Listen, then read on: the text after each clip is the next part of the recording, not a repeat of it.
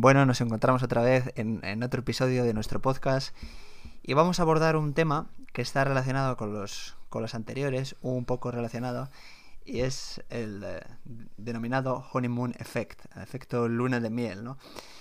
Que un poco es un fenómeno que se adopta, se adopta del, de aquella situación tan conocida, eh, esos meses iniciales del, del, matrimonio, bueno, o de una relación de, pareja, que se, se, conocen que son los pues los más dulces, eh, en los cuales ambas personas están muy enamoradas, felices, el goce parece que es que es máximo y luego el transcurso del tiempo parece que ejerce un, un no sé, un, un efecto de, de, de, decremento de, en la relación, ¿no? Entonces, este fenómeno parece que lo podemos aplicar a otras situaciones, ¿verdad? Eh, sí, yo, yo creo que la raigambre, la raigambre de, de, la denominación del término viene, viene, viene a colación precisamente porque se trata de un fenómeno del paroxismo, de la exaltación de los, de los sentimientos y de las pasiones, ¿no? Entonces, ese entusiasmo es, es cierto que podemos aplicarlo en un sentido traslaticio a otros ámbitos, por ejemplo, en nuestro caso del estudio, ¿no? Ah, y sí que es cierto que se, que se suele, se suele producir, no sé, como esa exultación inicial, eh, sobre todo antes de acometer la tarea, porque, nosotros fantaseamos, nos, regodeamos eh, a la hora de concebir la realización de la tarea y esto puede estar, puede estar también relacionado con la procrastinación, fíjate, porque nos enjugamos la fantasía pensando en la tarea óptimamente consumada y el grado de, perfección que exigimos de la tarea implica también una postergación. Entonces no sé si realmente están vinculados, hay un nexo, un nexo necesario entre el honeymoon y la cometida de la tarea, ¿no? ¿Qué opinas de eso? Sí, es buena, buena relación. De hecho, yo creo que hay similitudes también con, con el honeymoon de pareja. Uno, digamos que se imagina se imagina esa, esa situación ideal, lo mismo que uno se imagina el viaje ideal, paradisíaco, y goza de esa imaginación, pensando sobre ello. Y claro, esa situación siempre es la ideal, que luego viene acompañada de una realidad que no siempre es la que uno ha imaginado. Entonces, puede ser también ¿no? que esta distinción o esa, esa, esa brecha entre la situación ideal imaginada Además, uno se imagina que eso dura, dura infinitamente, ¿no? Uno piensa, qué bien, me han, me han dado un nuevo despacho, ya verás a partir de ahora cuánto voy a disfrutar. Se imagina eso y los primeros días va con mucho entusiasmo y, se, está pensando en ello, pero luego esa situación ideal, lo mismo con la pareja, eh, ese viaje ideal, luego nunca es, o es difícil que sea tal, ¿no? Como uno se lo ha imaginado. Puede ser esa, también una, no sé, puede estar relacionado eso. Sí, sí, es, es apropiada en verdad la observación y, y aunque es cierto que, que puede haber eh, una, una, ligadura causal con de, la procrastinación con el honeymoon, no siempre están conectadas.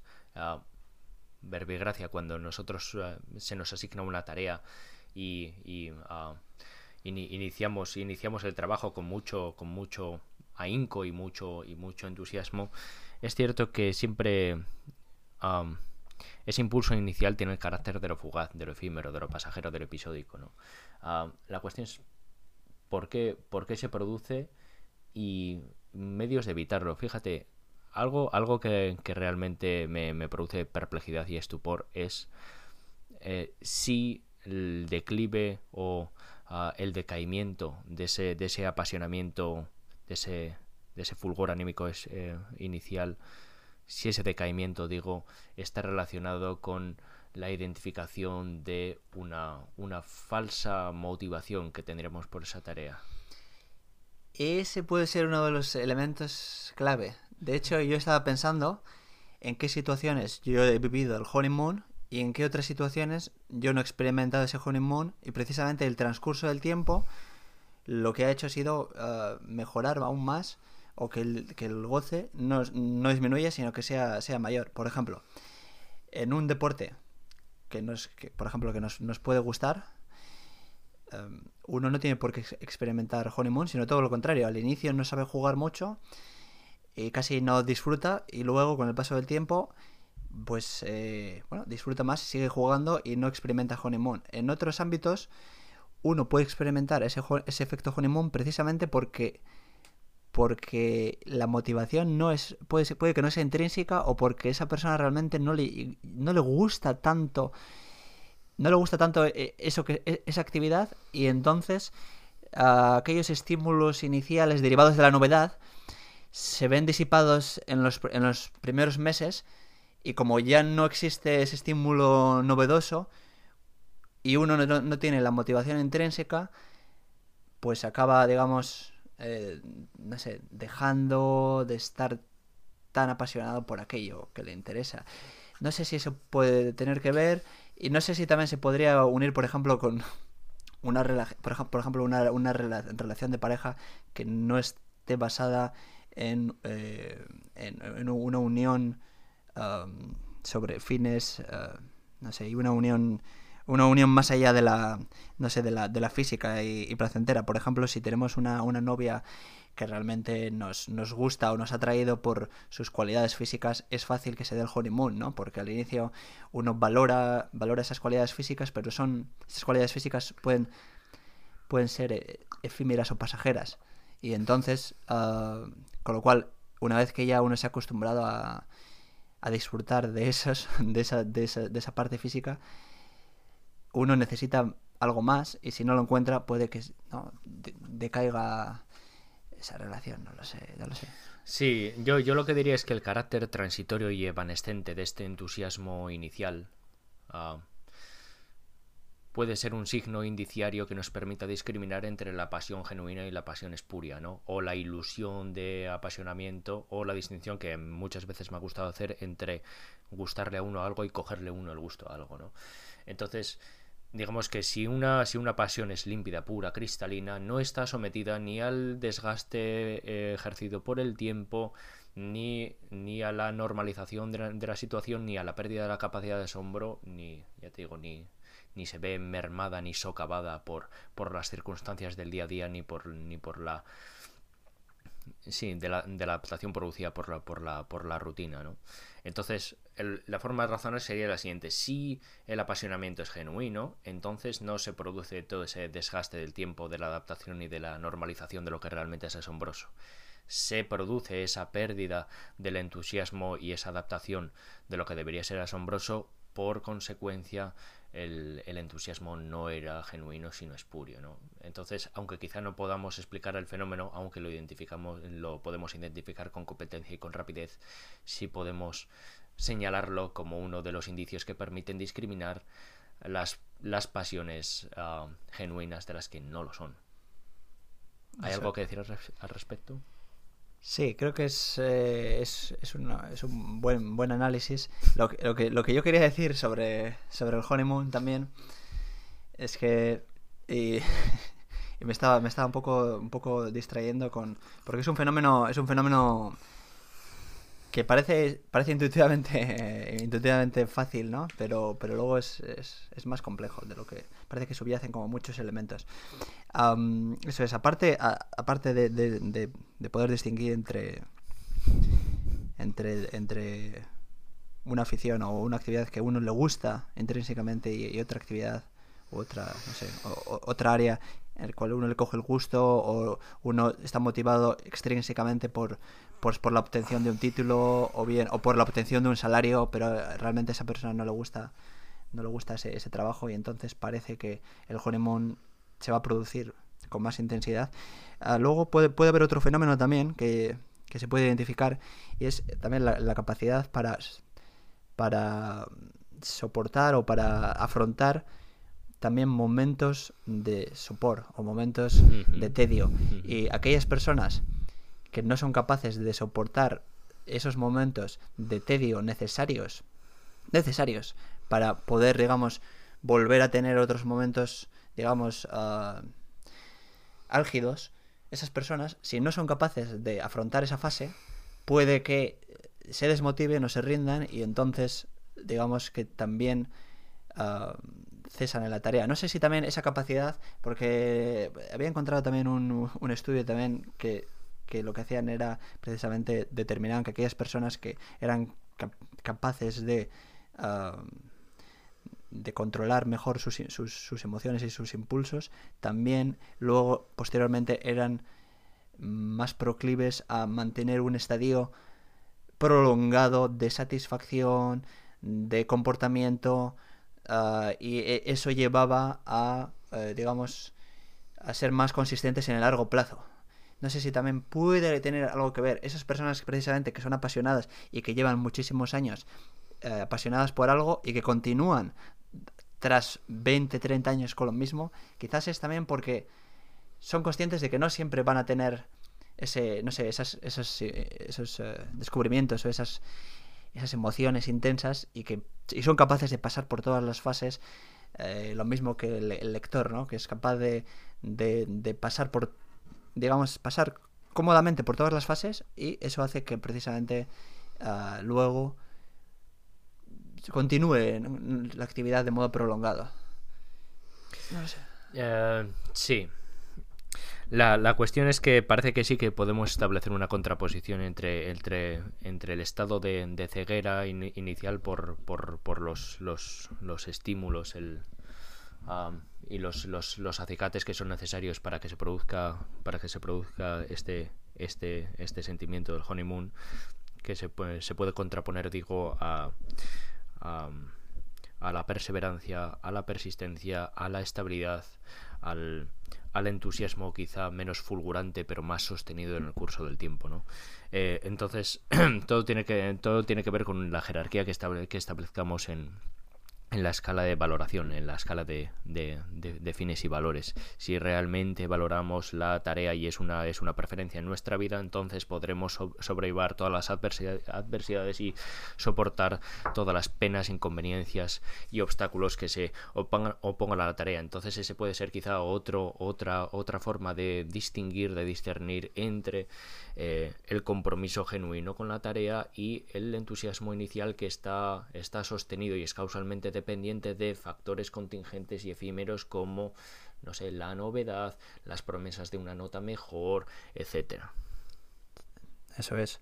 También puede ser porque solemos tender, solemos, la, la, tendencia habitual es, es, a la de obviar los elementos negativos o quizás no, no, los conocemos, los elementos negativos de esa nueva actividad, objetivo, eso que digamos nos, nos apasiona y nos imaginamos como, como, como, como algo excelente. Quizás a veces igual exageramos o tendemos a imaginarnos esos elementos positivos como algo maravilloso y los negativos o bien no los conocemos o bien no le damos importancia al inicio y esto sucede en el trabajo al inicio uno puede pensar qué interesante es no sé, ayudar a la gente con su con su forma física, si soy entrenador, por ejemplo, y, no estoy, y, no sé, no estoy pensando en que voy a tener que, no sé, trabajar eh, hasta tarde y eso me va a resultar pesado, que, que al inicio puede ser entretenido hacer, no sé, hacer, por ejemplo, tablas, pero, pero si hago muchas al final me va a cansar, o lo mismo con la pareja, pienso, qué bien, es perfecta esta persona, todo es perfecto, nos llevamos bien, coincidimos en todo ah, y todo es perfecto y no estoy viendo que, bueno, parece que hay otros, otras manías, otros elementos negativos y uno los va conociendo en diferentes ámbitos según transcurre el tiempo. Mm, la verdad es que no estoy seguro acerca, acerca de esa puntualización porque uno podría pensar que en efecto el honeymoon, el honeymoon se, se produce en algunos contextos debido a la a la ceguera en la percepción de esos detalles negativos que, una, vez, una vez evidentes y manifiestos ah, redundan en detrimento de ese, apasionamiento inicial. Pero uno podría decir también que, que, ese, ah, que ese apasionamiento inicial ah, se produce a pesar de la percepción de esos de esos factores negativos, ¿no? Entonces esos factores, el impacto de esos factores negativos se ve menguado y amortiguado por ese entusiasmo inicial que es el que tratamos de analizar. Entonces, realmente no lo tengo claro porque dudo que haya una inconsciencia sistemática acerca de los, eh, de los, de los aspectos negativos de una tarea siempre que hay honeymoon. Eso es, eso es muy curioso porque es un, un efecto enfebrecido de, de de exaltación, de, deformación entusiasta, de un impulso inicial que luego se pierde y no sabemos qué es exactamente. Aunque sí podemos identificar sus, sucesos cuando acontece. Eh, lo que puede significar, a qué lo tenemos que oponer y cómo, y cómo bregar contra sus, contra sus expresiones, ¿no? Sobre todo tratar de mantener eh, siempre el gusto vivo por lo que hacemos, identificar cuáles son las, las actividades que realmente conducen a una vida plena, llena y colmada, etcétera. Sí, incluso volver a valorar aquello que, que, no sé, que si en un primer, en un primer momento tanta, no sé, tanto, tanto apreciábamos. Por ejemplo, si en su momento fuimos, no sé, fuimos no sé, agraciados o nos concedieron, por ejemplo, un, un despacho, ¿no? Y, al inicio uno, uno lo, lo, valora y piensa, qué bien, podemos tener, eh, no sé, un espacio individual en el cual realizar nuestra actividad. Pero luego con el transcurso del tiempo uno ya se ha acostumbrado, sabe que, bueno, sabe, sabe que lo tiene, da por hecho que lo tiene. De hecho, si se lo quitasen, pues bueno, eh, uno ya no se compararía y ya no, no, podría, parece que le costaría volver otra vez a la situación previa. Entonces quizás eh, reflexionar igual con un poco de perspectiva sobre, sobre, no sé, aquellos elementos positivos que, que sí, que ahora los damos, digamos, por hecho o no, no sé, no, no, no, no nos causan una sensación positiva, pero reflexionar sobre ellos también puede ser un método, ¿no? Para... Sí, quizá, quizá todo esto esté relacionado con la percepción de, de una ganancia o una pérdida. Ah, nos, nos, nos, ofrecen, nos ofrecen el acceso a un carril, a un despacho, y es supone una ganancia ante la que reaccionamos de forma espontánea de esa, de esa manera. Y luego, quizá el efecto honeymoon se debe a una falta de sensibilidad y conciencia ante la ganancia que tuvimos y que ahora preservamos. Sin embargo, en el caso de, de, una pérdida, una, si nos desposeyeran de ese despacho, seguramente. Uh, valoraríamos lo que ahora no valoramos quizá por insensibilidad en el día a día, ¿no? Sí, si luego nos lo dan de nuevo, seguramente habría otro Honemon. De hecho, a mí me parecía interesante también eh, leer en, un artículo que aquellas personas que mantienen una relación con, su consorte de un modo, digamos, eh, no sé, de un modo, de un modo ah, ordenado por el cual ellos se ven, pero también tienen periodos de soledad y luego se vuelven a ver otra vez. Digamos que hay, como periodos, ah, periodos en, los cuales ellos están solos y se echan, digamos, de menos o bueno, o digamos añoran, reflexionan sobre, sobre, sobre su consorte. En esos casos parece que ese efecto honeymoon se prolonga en el tiempo o la, eh, digamos que ese, ese efecto de añoranza hace que reflexionen sobre ello y de algún modo luego valoren o, no sé, estén más, más entusiasmados con ello, no sé. Sí, en cualquier caso, eh, lo, que sostengo, si, si, el, si el amor es puro y tenaz, eh, esos, ah, esos periodos de, de, ausencia o de, o de falta de contacto pueden ser, uh, no sé, circunstancias bienvenidas para,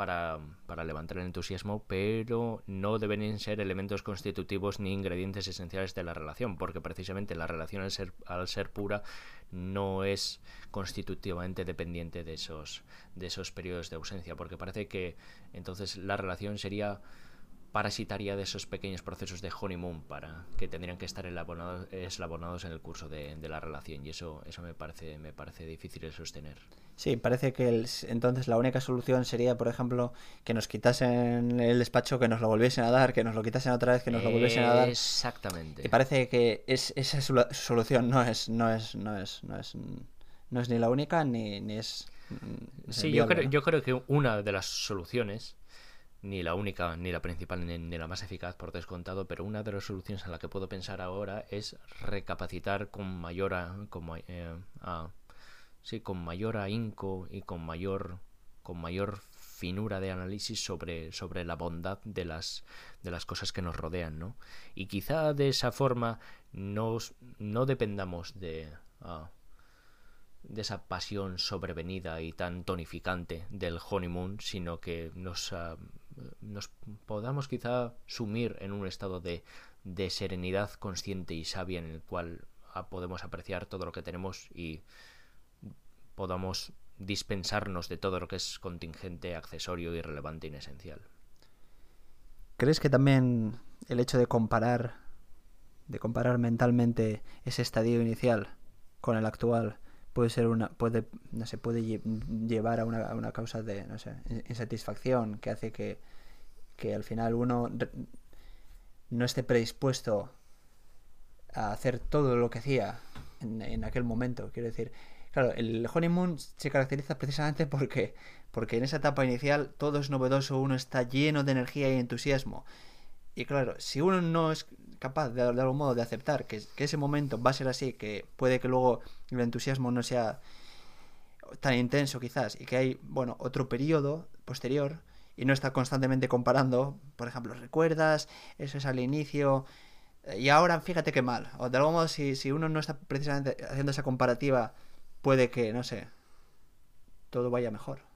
Eh, no sé. Fíjate, yo creo que más bien al contrario. Cuando uno, cuando uno coteja un estadio de un estadio de exultación precedente con un estadio de, de aplatanamiento uh, subsecuente o posterior, yo creo lo que lo que tiene que hacer es recapacitar en que si no se han producido cambios contextuales, entonces no tiene razón para uh, esa, esa mengua de, del interés no tiene razón de ser y debería servir precisamente para una regeneración de ese interés, ¿no? Para, para sí, un motivo para reflexionar activamente acerca de los motivos que tenemos para hallarnos en ese estado que añoramos por uh, y que hemos perdido por quizá por una falta de pensamiento reflexivo. Puede ser, pero a su vez si uno no lo no lo consigue, quiere decir, uno intenta volver a ese estado inicial y no lo consigue, puede obtener frustración, puede obtener un estado de malestar que, que derive en una, no sé, en una caída de la motivación y al final uno de algún modo eh, siente insatisfacción más que más que ganas por volver digamos a ese estado inicial. Entonces la comparativa puede ser buena no para, para ver cuáles eran los elementos que, que se producían en, entonces pero también parece que hay un elemento no sé emotivo o, o más difícil igual de controlar y quizás sea ese el, no sé el, el, flanco débil, no lo sé. No, no, no, yo, yo, yo creo precisamente que, que aquí lo que no se tiene que confundir es la, la hinchación, la hinchazón del sentimiento con la, con la, con la motivación, ¿no? La motivación es, es, es, algo mucho más estable y persistente y aunque no vaya acompañado de un sentimiento muy, muy tonificante, es lo que, lo que es característico de las actividades que realmente nos motivan, ¿no? Entonces precisamente un pensamiento más consciente y activo eh, sobre, sobre aquello que, que, tenemos en nuestras vías de valor debería inducirnos a reforzar nuestra motivación y a pensar, a pensar en cuál, cuáles son los verdaderas, las verdaderas causas de nuestra conducta como agentes racionales libres. Claro, parece que hay dos elementos aquí, ¿no? La, hinchazón inicial y la, motivación, ¿no? Entonces, esa hinchazón puede tener un carácter también más, más emocional, más, sí, de, no sé, más apasionado, emocional, más irracional. Y la, motivación sí es intrínseca, puede ser sostenida, quizás no tan intensa emocionalmente, pero sostenida y uh, de algún modo uno, claro, no debe, no debe confundir y quizás puede, puede derivarse de aquí, de confundir la hinchazón inicial uh -huh. con la motivación y esa confusión precisamente es la que genera una insatisfacción posterior porque se está fijando en la hinchazón y no en la motivación, no lo sé. Exactamente, yo creo, yo creo que ese esa podría ser podría ser uno, uno de los desencadenantes de, de, de, nuestra creencia de que ya nada es igual y que um, hemos incurrido en una, en una situación casi um, ordinaria de desgana, de apatía y de abulia, ¿no? Quizá precisamente la motivación, si es tal, puede sobrevivir a la pérdida del fulgor del entusiasmo que la suele acompañar.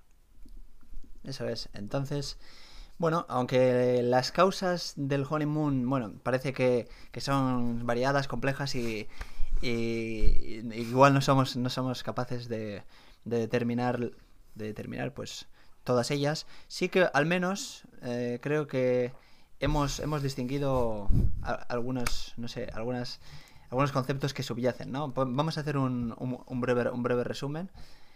Bueno, entonces, este fenómeno inicial lo podemos relacionar con la hinchazón, con un, un carácter más em emocional.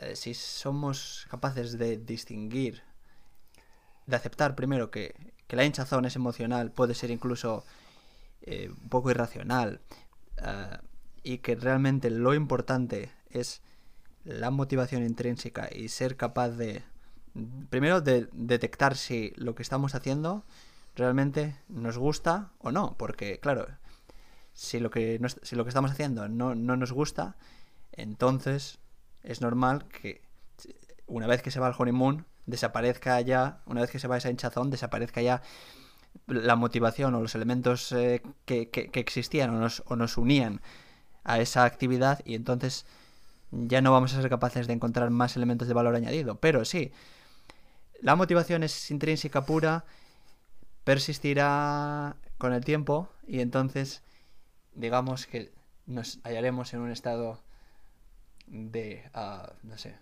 alegría sostenida. Sí, sí. Bueno, yo propongo eh, cerrar esta, esta intervención de, de, podcast, de nuestro quinto podcast, con una, con una cita de una obra de Ortega y Gasset, de un prolegómeno a una obra intitulada Misión de la Universidad, que dice así. Para hacer lo que es posible, basta con querer. Todo depende de la plenitud con la que se entienda ese fácil vocablo. Es fácil decir y aun pensar que se quiere, pero es difícil, muy difícil, querer de verdad. Querer hacer algo exige que queramos todas las cosas que son precisas para su logro, entre ellas dotarnos a nosotros mismos de las cualidades imprescindibles para la empresa.